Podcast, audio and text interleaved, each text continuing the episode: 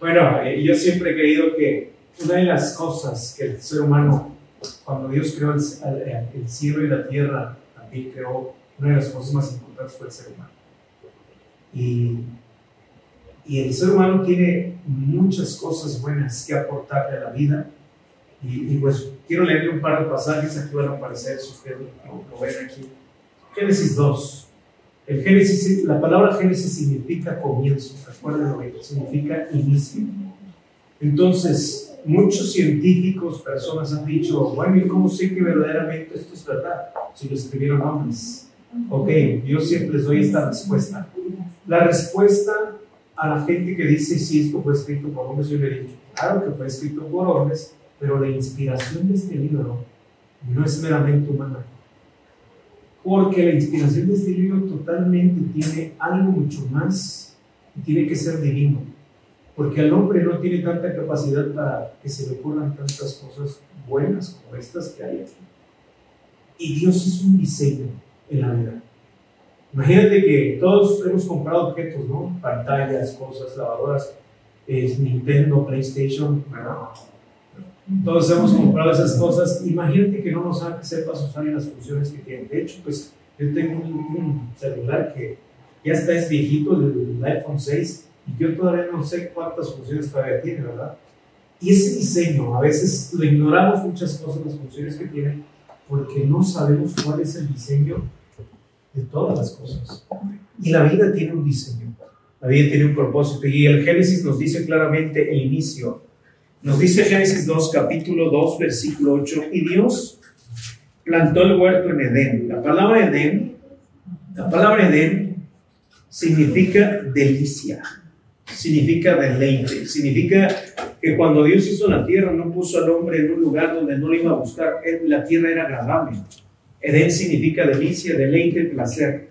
Imagínense, el hombre estaba desnudo y estaba contento, no necesitaba tenis, no necesitaba pantalones, no necesitaba este, playeras Tommy, ¿verdad? Azul, color Tommy, No necesitaba todas esas cosas, él estaba pleno. ¿Qué había en él? ¿Cuál era la característica principal del hombre? Su alma, su espíritu y su cuerpo. Tres cosas importantes. Alma, espíritu y cuerpo. De eso estamos hechos. En el alma, ¿qué había? Emociones. Hay emociones en el alma. En el alma están sentimientos, pensamientos, emociones y voluntad. Tres cosas importantes o cuatro cosas importantes. El alma es importante para el hombre porque ahí es donde está la voluntad. Ahí están nuestras decisiones. La voluntad es importante porque la voluntad nos ayuda a tomar decisiones buenas o malas. Y en la voluntad del hombre estaba el que él estaba en la tierra con un propósito y la voluntad del hombre estaba ligada con un amigo llamado Dios. Y Dios era, para, y Dios era importante para el hombre. Tan es así que el hombre no tenía peticiones para Dios porque todo lo tenía en el huerto de Edén. Porque vuelvo a decir que Edén significa delicia. El Edén era un lugar donde todo estaba completo. No había necesidad. ¿Se pueden imaginar una vida como esta? Una vida completa. Una vida donde no hay necesidad. Una vida donde no hay lágrimas. Una vida donde no hay llanto. Donde todo está pleno, todo está bien pues, no la imaginamos, pero a veces pensamos que es, inalcanzable y no lo es. En Edén, Dios construye un lugar y ahí pone al hombre. Y le da ciertas cosas. Vamos a ver qué dice más. Versículo 9 dice, y el Señor hizo nacer de la tierra un árbol de, de deliciosa la vista y bueno para comer también. También en el árbol de la vida en medio del huerto y el árbol de la ciencia del bien y del mal Aquí hay una sola cosa. Estaban dos tipos de árboles. Uno de las, había un árbol de la ciencia, del bien y del mal, pero también había el árbol de la vida. El hombre solamente tenía una regla, una sola regla. No comas del árbol del bien y del mal. ¿Por qué? ¿Era una restricción? No, no era restricción.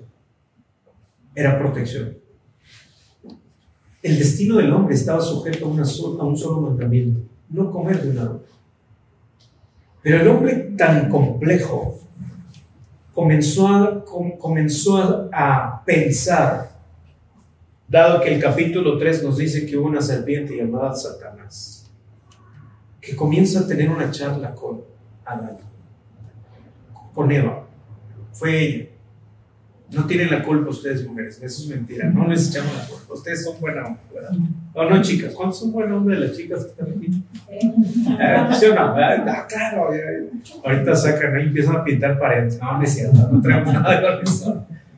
No, justamente mujeres han sufrido demasiado porque hay cosas que desde el comienzo no resultaron bien. Pero escúchenme, estamos aquí en el principio, el hombre está contento, tenemos a Adán pleno, está desnudo, su alma está completa, su voluntad puede decidir por Dios, ama a Dios, se hace amigo de Dios, camina con Dios, hace las cosas conforme a Dios le gusta y está contento Adán con eso. Qué buena vida, ¿no les parece? Y de repente hay un árbol ahí. Y mientras él no tocaba ese árbol no pasó nada. Y vamos a seguir leyendo en la siguiente parte. Y salía del huerto de Edén, en el versículo 10, salía de Edén un río para regar el huerto, y de ahí se repartía en cuatro brazos. El nombre de era una pisón, este era el que rodeaba de la tierra Ávila donde hay oro, y el oro de aquella tierra es bueno, y hay ahí también Bedelio y Onice. El nombre del segundo río era Gigón, este es el que rodeaba toda la tierra de Cus. Y el, y el nombre del tercer río era Hidekel, que, está en, que va al oriente de Asiria. Y el cuarto río es el Éufrates. Versículo 15. Tomó pues Dios al hombre y lo puso en el huerto de Edén para que lo labrara. Digan conmigo, Dios dio trabajo. Dios dio trabajo. Aquí es donde Cambiémosle al trabajo el nombre de maldición. No es maldición el trabajo, al contrario, el trabajo es una bendición porque el hombre vino a trabajar aquí. Entonces dice que lo puso para labrar. Una de las cosas más bonitas que Dios le puso al hombre por hacer es trabajar. Entonces, ¿por qué el trabajo se convierte en algo que me pesa? Ahorita vamos a ver, en el capítulo 3 están todas las explicaciones de por qué está distorsionado todo. Entonces el hombre estaba contento, le gustaba trabajar. Entonces, para poder trabajar, yo veo que también Dios puso algo más en él. Dice que lo puso ahí para labrarlo y para guardarlo. Y mandó el Señor Dios al hombre diciendo, de todo árbol de huerto podrás comer. Digan conmigo, de todo árbol. De todo árbol. Mas el árbol de la ciencia del bien y del mal no comerás, porque el día que comieres ciertamente morirás. Aquí viene una parte. Dios le dice, mira, te voy a decir algo, hay una advertencia. Puedes tú decidir comer de todo el tipo de árbol que hay, pero solo de uno no. Porque tendrá consecuencias la decisión que tú tomes. Para mí es claro lo que Dios dice. Le advierte que hay una sola regla y una consecuencia de lo que viene después de todo eso. Dios hubiera sido injusto poner al hombre sin advertirle qué significaba ese árbol. ¿No lo creen? Sí. Hubiera sido injusto que nadie te dijera no toques esto, ¿verdad? O es injusto que alguien te pueda decir estas cosas. Pero aquí vemos algo más. Vamos a lo siguiente, por favor. Ciertamente, por el versículo 18, y dijo Dios, no es bueno que el hombre esté solo, haré ayuda idónea para él. Y Dios formó pues la tierra, toda bestia del campo y todas las aves del cielo y las trajo a para que viese cómo las había de llamar. Todo lo que Adán llamó a los animales vivientes, ese es su nombre. Lo primero que Dios le muestra a Adán es que tú tienes una capacidad creativa. Es aquí donde todos los hombres tenemos una capacidad creativa. Te voy a mostrar que eres creativo. Aquí es donde desde tenemos un diseño perfecto de creatividad de parte de Dios. Nosotros los hombres podemos ser creativos en casa, en matrimonio y en familia. La creatividad no solamente es para inventar un producto y beneficiarnos de ese producto. La creatividad no solamente se reduce en empresarios. La creatividad es para todas las cosas en las que podemos ser fructíferos. Mi creatividad puede, me ayudó mi creatividad a enamorar a, mi esposa. Yo recuerdo una de las cosas como me enamoré. Les voy a contar cómo la enamoré. ¿Cuántos quieren saber? ¿Cómo la enamoré? Chismoso. Ah, chismoso, ¿eh? No, no, traemos un chismoso adentro, dicen por ahí, ¿verdad? Eh, yo recuerdo, para empezar, la primera vez que la vi, yo me acuerdo que estaba así, en una parte donde estaba el sonido ahí en, en el auditorio de la iglesia, y entra una chica vestida de color de rosa. No, eso es una canción. entra una chica, entra mi esposa con una paleta Tupsi Pop-gente, hasta me acuerdo. ¿Y quién fuera la paleta? Ah, no, yo recuerdo la vi y dije, esa chica me gusta. Me acuerdo que me estaban hablando y yo la estaba viendo y nadie hacía caso a nadie. Y allá el pastor, hey, ponle al micrófono y yo por viéndola a ella. Y yo recuerdo que la vi Inmediatamente, cuando tú, cuando algo te interesa, te vuelves creativo, ¿verdad? El siguiente paso fue cómo me la acerco. Me daba mucha pena acercarme a ella. Entonces estaba ideando. Y vi que un día ella se acercó a mi hermana y estaban platicando. Dije, ya sé por dónde, ¿verdad? Y me acuerdo que este, después de eso, a ella la mandan a ser mi maestra ¿eh? de, de Biblia. Ándale. Yo dije, Dios me está bendiciendo, y yo recuerdo que llega un viernes por la tarde y, hola, ¿cómo estás? Hola, Flor, ¿cómo estás? Y empezamos a tener una charla, pero lo creativo no se te quita y empecé a ser mucho más creativo, ¿verdad? Más intenso en mi creatividad, porque eso te interesa. Y después yo recuerdo que mi mamá me decía, oye, ¿por qué no acompañas a Flor a su casa? Y yo, claro, yo voy, por supuesto que voy, ¿verdad? Y yo recuerdo que platicábamos, empezamos a entablar una charla. Y cuando empiezas a sentir, o cuando tu interés está puesto por medio también, tu creatividad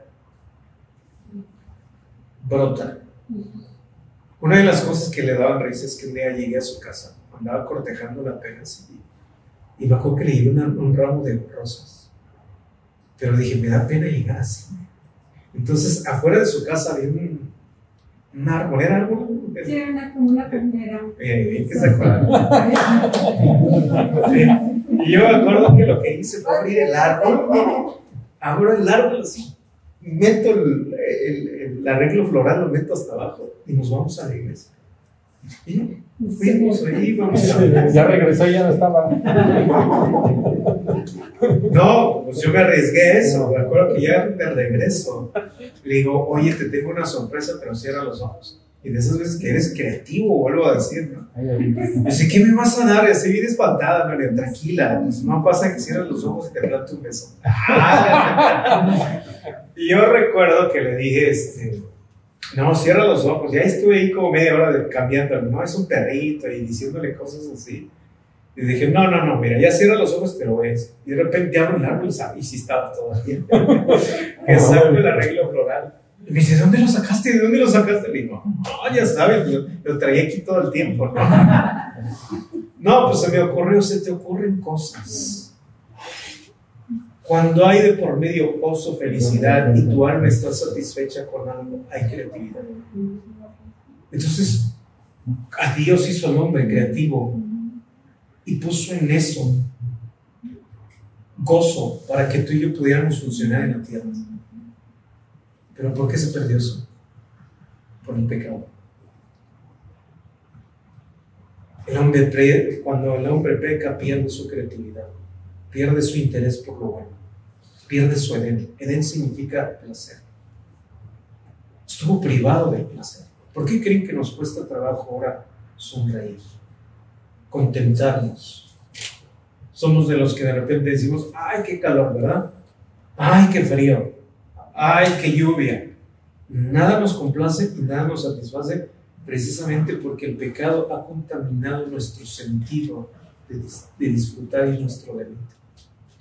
Por eso cuando el pecado, practicamos algún tipo de pecado, nada te satisface. Haces de lo hermoso, encuentras un defecto porque perdiste tu deleite, tu delicia, está contaminado tu alma, tu voluntad está atrapada y está encarcelada. Y eso es fuerte. Y Dios no nos hizo así como somos de repente. ¿Qué te hace perder tu capacidad de agradecimiento, de felicidad por las cosas que son sencillas. La verdad, todos nacemos con un instinto de malo, porque después de que Adán peca, Dios se refería a una muerte espiritual. Ustedes lo saben. Cuando hay esa muerte, la muerte no solamente destruye el cuerpo, destruye las cosas buenas. La muerte no destruye el cuerpo, destruye las cosas buenas. Porque hay un espíritu de muerte y hay obras de muerte. Las obras de la muerte son las que practicamos a veces cuando decimos groserías, cuando hablamos mal, cuando nos peleamos, cuando nos enojamos, cuando tenemos sed de venganza. Esas son las obras de la muerte. Ay, mi hijo me hizo enojar, ahorita le voy a dar unos, unos matazos, unos matazos, bien mala onda, me acuerdo de mi hermana. Pero el chiste local, ¿qué creen que has hecho? Ella les contaba a la iglesia que mi hermana tiene 46 años y hace como 3 años mi mamá le dio unos balazos porque llegó tarde a la casa, ¿no? Y todos se reían, porque los chicos que llegaron a casa le dijeron, a ver, enséñame su vara. Le dijeron a mi mamá, no, saca un bar. Con ese le dio, sí, pues esta es mi varita. Por eso me acordé. Así es de que, cuidado, ¿eh? Si, tienes 40 años y vives en tu casa, tu mamá todavía te puede pegar. y bueno, me quedé en qué? ¿Qué estaba diciendo? A ver si estás poniendo atención. Las obras de eso, ya ves si está poniendo atención. Las obras de la muerte. Cuando hay obras de muerte, nos llevan a la maldad por instinto. No lo estás buscando. Hay un instinto dentro de ti que te lleva, oh, Estoy molesto, estoy enojado, pero tengo sed de venganza. Bueno, fuera que solo nos molestáramos. La hora de la muerte te lleva a tener sed de vengarte de lo que te han hecho. Yo me hago una pregunta. ¿A quiénes de los que están aquí no les han hecho a tu mano algún día? A todos nos han hecho mal. ¿No? Siempre hay una obra de muerte en nuestra contra o dentro de nosotros hasta que Cristo no gobierne nosotros. En el corazón del hombre gobernaba la paz de Dios y el hombre estaba completo. Podía ejecutar su paternidad, él podía ejecutar su hombría, era un hombre cabal total, con todas las letras. Adán no le tenía miedo a nada. Adán no era un hombre miedoso, no le tenía miedo al futuro, no le tenía miedo a, que un león se le pusiera enfrente, él lo podía dominar. ¿Se pueden imaginar eso? Pero cuando entra el pecado, su capacidad de todo de gobierno el hombre comienza a perder. Entonces hay cosas que todos los días amenazan nuestra capacidad de humanos, de, seres humanos. Y el hombre se convierte en un peligro en esto. Ahora, ¿cuál es la buena noticia de esto? La buena noticia, la mejor noticia que nos puede pasar es que si Adán, el primer hombre, no pudo controlar o no pudo lograr la vida mejor, tendría que haber otra oportunidad para el hombre. Porque sería justo que el hombre fuera destruido por todo esto. ¿Y quién creen que se le ocurrió darle otra oportunidad a Dios mismo? Una de las cosas que más me, más han tocado de este libro es que cuando dan pecamos al capítulo 3, quiero ir aterrizando un poquito más acerca de esto.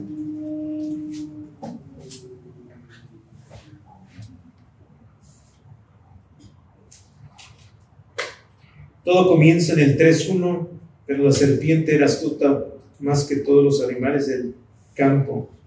Dios había hecho, que Dios había hecho, la cual dijo a la mujer, con que Dios te ha dicho que no comas de todo árbol del huerto. Aquí comienza todo. Hay una serpiente en mi bota. No, eso es algo De repente aparece una serpiente y tiene una conversación con la mujer. ¿Por qué Emma? ¿Se han preguntado eso? ¿Por qué no Adán? Porque la parte frágil de, de Adán era porque la parte, la serpiente no pudo llegar a la autoridad, sino la influencia. Las mujeres son de influencia. La capacidad de las mujeres es ser influyentes en muchas cosas. Ustedes pueden influir mujeres en cosas. Ustedes son influencia. Una de las virtudes y del poder más grande que tiene una mujer es influir. Aquí estamos hombres. ¿Sí o no, muchachos? Sí. Ah, sí. Cuando vamos manejando, ¿qué es lo primero que le preguntamos? ¿A dónde vamos? Y ella dice, pues tú, tú eres el que vas a salir, ¿verdad? Ok, ¿por dónde nos vamos? Venimos a hablar. Y ellas dicen, por tal lado. ¿Sí o no? No.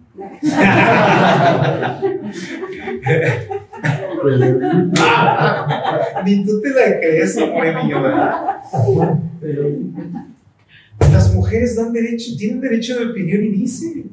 ¿Y qué hacemos nosotros los hombres? Les hacemos caso. ¿Sí o no? Decimos, Sí. ¿quién tiene la última palabra en la casa? Nosotros. Cuando decimos sí. Sí, mi amor, ¿no? La influencia de ustedes es, puede ser para bien o para mal. De hecho, en la Biblia existen mujeres de influencia para bien o para mal.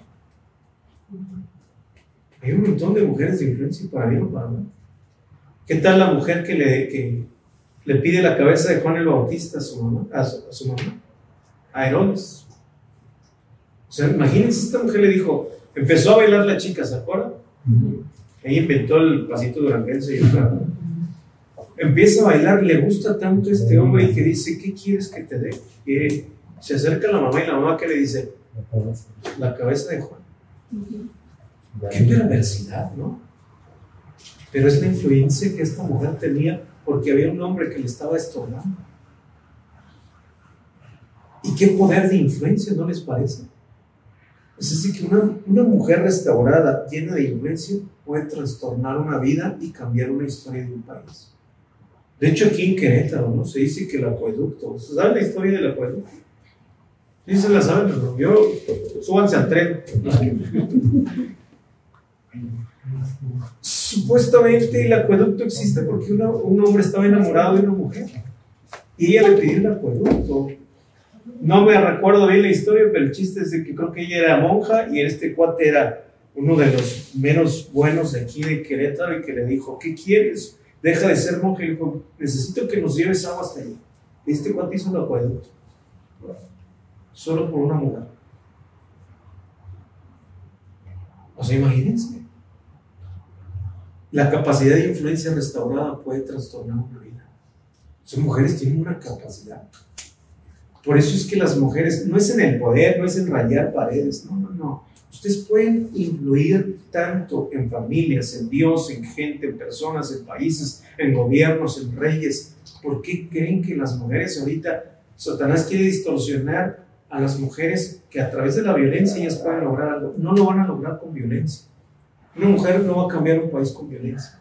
Una mujer puede cambiar un país con su influencia. Pero una mujer restaurada, una mujer liberada, una mujer que se atreva a no platicar con la serpiente, porque la serpiente le echa mentiras a las mujeres. Entonces, mujeres, lo primero que tú eres un centro y eres un blanco enemigo. No va a usar, Satanás no va a ser como el de la lotería, acuérdense. Él no va a venir vestido de rojo con sus cuernos, su tenedor y su pata de caballo y otra de gallo y para decirte, soy el diablo y te voy a destruir. No, no, no. Él va a usar otra vez la misma estrategia desde el principio. Es con que Dios te dice cosas así. No le creas. La serpiente le dijo, a Dios, no, a Dios no se le cree, a Dios se le cuestiona. Eso se me hace impresionante. Porque mientras haya duda en tu corazón, tú no eres una mujer completa. Las dudas torturan a las mujeres. Una mujer que duda va a estar torturada. Cuando Satanás logra la duda en ustedes, en su feminidad, las va a destruir. Por eso lo primero que Jesús viene a hacer es a restaurar todo esto. Restaurar Edén, restaurar Génesis, volver a nuestro diseño. Jesús viene como un segundo Adán para decir, en este no pudieron, pero en este voy a restaurar. Por eso Él usó un cuerpo, por eso Él usó una vida, para poder restaurar otra vez lo que se perdió, para volver al diseño. A mí me gusta esto, recordar el Génesis, porque siempre que hay un momento en el que mi vida se pierde por mi preocupación, por mi presión, por mi estrés, cuando leo Génesis, vuelvo al diseño por el que fui creado. Y todos necesitamos un Génesis. La Biblia dice, en el principio Dios creó los cielos y la tierra. Y todo lo que hizo era bueno. O sea que todo lo que Dios hace es bueno. La familia es buena, el hombre es bueno, las mujeres pueden ser buenos. Todo el diseño es bueno. Pero hay que regresar a él. Ayúdame yo, por favor.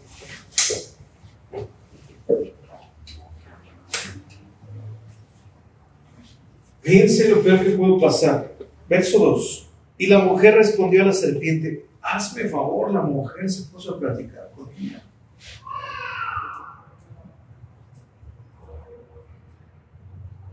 Hace ratito veníamos escuchando y entiendo que decía que a veces podemos platicar con nuestro enemigo. Y nuestro enemigo se aparece en nuestra conciencia. Usa tu propia voz, usa tu propia mente para comenzar a hablarte y decirte, tú no eres tan bueno, tú no mereces ser perdonado, tú no mereces una mejor vida, tú no mereces ser restaurado, tus hijos van a ser destruidos, tu familia va a ser destruida. Hace ocho días leí una frase de un hombre que los hombres fracasan no por falta de talento, sino por falta de conocimiento. Los hombres no fracasamos por falta de talento, sino por falta de conocer. ¿Qué hay? ¿Qué, estaba provocando la serpiente aquí? Quería comenzar a dudar de Dios, de su existencia, de su identidad. Y la arrinconó de tal manera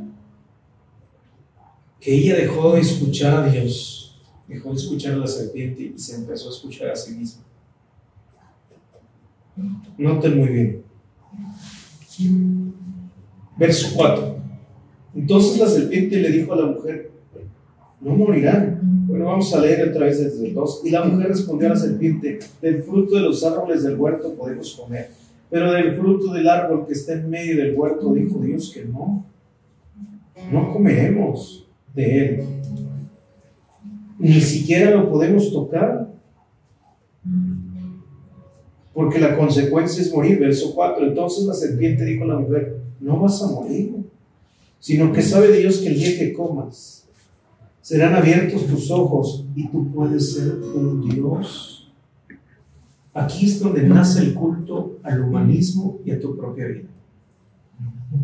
Aquí es donde nace el egoísmo. En esta palabra. El egoísmo nace desde el momento en que un enemigo siembra en nosotros el decir, tú puedes recibir adoración, tú puedes ser Dios, tu propio Dios. Tú puedes estar a la altura de Dios. Y saben que eso es una mentira porque somos seres finitos, creados, es decir, la palabra finito significa que somos creados, no somos infinitos. Y vio la mujer, aquí viene, y vio la mujer que el árbol era bueno. Aquí es donde ella dejó de escuchar todo. Se empezó a escuchar a sí misma. Vean lo que dice. Y vio la mujer que el árbol era bueno para comer y que era agradable a los ojos. Y el árbol codiciable para alcanzar qué? Sabiduría. Y tomó de su fruto y comió. Y dio también a quién? A su marido. Aquí es donde Adán tú dices, cuate, ¿dónde estás? ¿Cómo se te ocurrió no decirle, ¿por qué no la cuidaste? ¿Por qué no cuidaste a tu esposa? Yo no creo que esto fue en un solo día. Mi teoría. Yo no creo que esto fue en un solo día. Para mí, Satanás fue trabajando mucho, en mucho tiempo. En días. Pero ¿saben qué fue lo más sorprendente? Que la mujer no tuvo la confianza o no habló esto en su corazón con su esposo. Lo que no hablamos en la vida matrimonial y conyugal termina destruido. Lo que tú omites tu faltante no.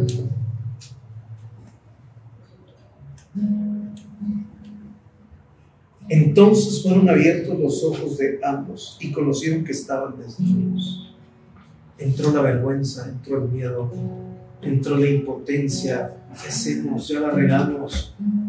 ¡Qué caos! ¿Se imagínense que al instante los dos estaban ahí, inmediatamente que prueban estos frutos, inmediatamente descubren su desnudez. Les dio vergüenza lo que era bueno. Aquí es donde nace la vergüenza de lo bueno. Aquí es donde nace la vergüenza de lo bueno. A mucha gente le da vergüenza hacer cosas buenas. ¿Sí o no? Sí. Le dices, ¿por qué no le cantas algo? Y dices, ay, qué vergüenza. No, yo tengo que hacer así las manitas.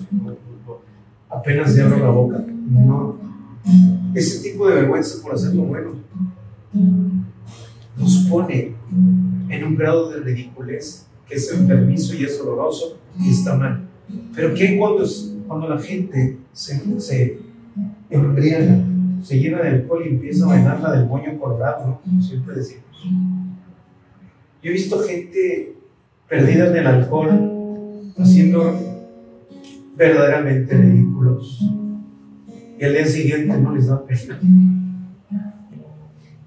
Hacer lo bueno, sí. ¿Saben por qué? Porque el hombre quedó des, desfasado, una muerte, obras de muerte y espíritu de muerte. Inmediatamente su capacidad, su hombría, su amor, su deleite, su disfrute. En vez de todo eso, un cuerpo enfermo, un cuerpo imperfecto, una mente destruida sin capacidad de ser creativo, vivir al día a día. Qué terrible es despertarse en las mañanas pensando que tu vida no tiene destino. Qué, qué terrible, qué perverso es la maldad. Pero cuando Jesús vino, vino a darnos una oportunidad. Amén. De regresar a esto. De regresar a Edén, de empezar en un Génesis donde Dios creó lo bueno. De ya decidir no comer de ese árbol porque ese árbol todos los días se nos ofrece. Todos los días. Hay un buen fruto que se te quiere ofrecer para que tú destruyas tu casa, tu vida y todo comienza contigo. Y por supuesto que Dios no quiere eso.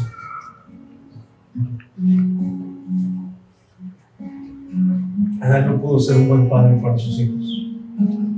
Siguiente capítulo, tú ves que sus hijos comienzan a pelearse. Y Adán no puede hacer nada por ellos. A mí me sorprende, causa dolor los próximos capítulos porque tú ves que Adán no tuvo la capacidad de decirle, Señor, la regué. Y, quiero llegar a esto y ahí aterrizar. Ahora sí se los.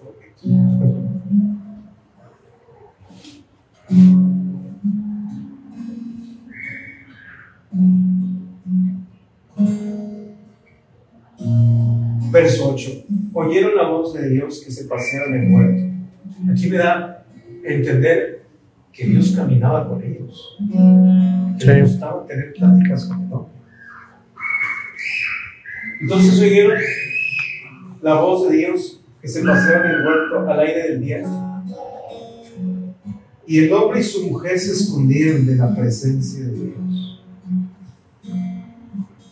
Que tuvieron miedo a su papá, a su creador. Entre los árboles. Mas Dios los llamó y le dijo, ¿dónde estás? ¿Dónde estás, Adán? La pregunta que Dios nos hace todos los días a todos los seres humanos es, ¿dónde estás? ¿Dónde estás? ¿Por qué te escondes? Yo sé lo que se siente huir de Dios. Yo sé lo que se siente huir de lo bueno. Llega un momento donde uno se siente tan perverso que tú dices, si soy tan malo, entonces me voy a entregar a lo malo. Pero aún, aunque tú quieras ser malo, Dios es tan bueno que Él decidió esto. Preguntarnos todos los días, ¿dónde estás? ¿No te escondas? Yo he tenido episodios en mi vida donde me he tratado de esconder como Adán otra vez de Dios. Pero ¿saben qué ha sucedido? Él me ha encontrado todas las veces.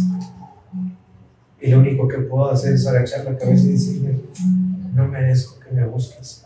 Pero ¿saben que Él no se cansa de eso? Él no se cansa de buscarnos. ¿Saben por qué? Porque su plan es bueno. Y su plan no va a cambiar nunca. Y su plan va a seguir siendo el mismo. Él quiere una familia en esta tierra. Pero quiere comenzar con uno. Es suficiente.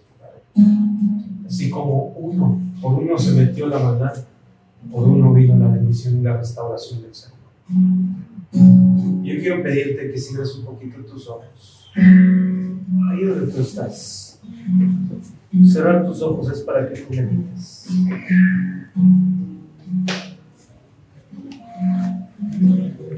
Dios, tenemos una tendencia a escondernos cada que sabemos que hacemos lo malo. Y ya no nos queremos esconder.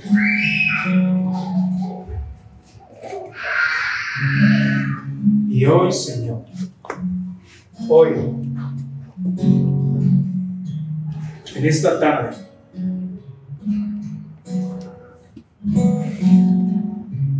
venimos, Señor, a decirte si hemos pecado, si hemos hecho cosas malas. Venimos a reconocer lo que Adán no pudo reconocer desde el principio. Venimos a reconocer que sí hicimos mal. Nos hemos resentido, hemos dicho por groserías, hemos dañado nuestro cuerpo, hemos destruido lo bueno, hemos lastimado a nuestra casa, a nuestra familia. Traemos rencor en el corazón en contra de nuestras familias, Reconocemos cada maldad que hemos hecho. Estamos encarcelados. Pero la Biblia dice, tu palabra dice que tú viniste a darnos vida y vida en abundancia. Pido esa vida para Querétaro. Pido esa vida para toda la ciudad de Querétaro, para la gente, para aquellas personas que están, para esa señorita, Señor, que está en un hospital tratando de hacerse un aborto. No sabe lo que hace. No solamente se está deshaciendo de un niño, no solamente se está deshaciendo de un pequeño, se está deshaciendo de la vida, Señor. Porque las consecuencias son terribles. Perdona Perdona todo el resentimiento que traemos. Perdonamos, Señor. Dentro de unos días más será el Día del Padre. Perdonamos a nuestro Padre que nos abandonó, Señor. Perdonamos, Señor, las veces que lo esperamos y no nos abrazó y no nos besó. Perdonamos todas estas cosas. Perdonamos. Porque hoy queremos alcanzar tu perdón. Hoy queremos ser libres, sanos y no vivir con esto. Porque la calidad de vida que tenemos no es la que tú elegiste. Y renunciamos a esa vida y aceptamos una buena vida en el nombre de Jesús. En el nombre de Jesús. Amén. Pues bueno, no sé si les ayudó un poco. A mí siempre me ha ayudado el Génesis a saber por qué pierdo mi deleite, mi delicia, por qué me escondo. Me escondo porque tengo miedo, me escondo porque entró a mi cabeza una mentira. Y la única manera de deshacerme de esa mentira es sentarme con Dios y decirle, creí en la mentira. Ya no más ya no más. Tenemos que ser decididos al no creer la mentira. ¿Cuántas mentiras el diablo nos dice, verdad? Día. Y pierdes tu creatividad por eso. Pues bueno. Ya terminé. pues bienvenidos otra vez. ¿Qué les parece si finalmente hacemos una última oración? Sencilla, tranquila por lo que vamos a hacer mañana. Vamos a dedicar las cosas para bien. ¿Está bien? Sus ojitos ya nada más. Yo hago esta oración por ustedes. Padre, aquí hay familias completas. Cada una de estas personas representan familias. Y yo bendigo sus vidas. Te pido que en esta noche tú vayas, Señor, con ellos, les acompañes, guarda sus vidas. Ayúdales a pensar que el diseño original es que vivamos bien. Así es que vamos a ser creativos. Quiero pedirte por cada mujer, por cada hombre que está aquí representado. Y pido, Señor, que los bendigas, que habites con ellos, que tu presencia. El día de mañana en los trabajos, ayúdanos, bendícenos. Los vamos a dedicar a ti y haremos cosas de acuerdo a tu voluntad, En el nombre de Jesús. Amén. Nos damos un aplauso. ¿no?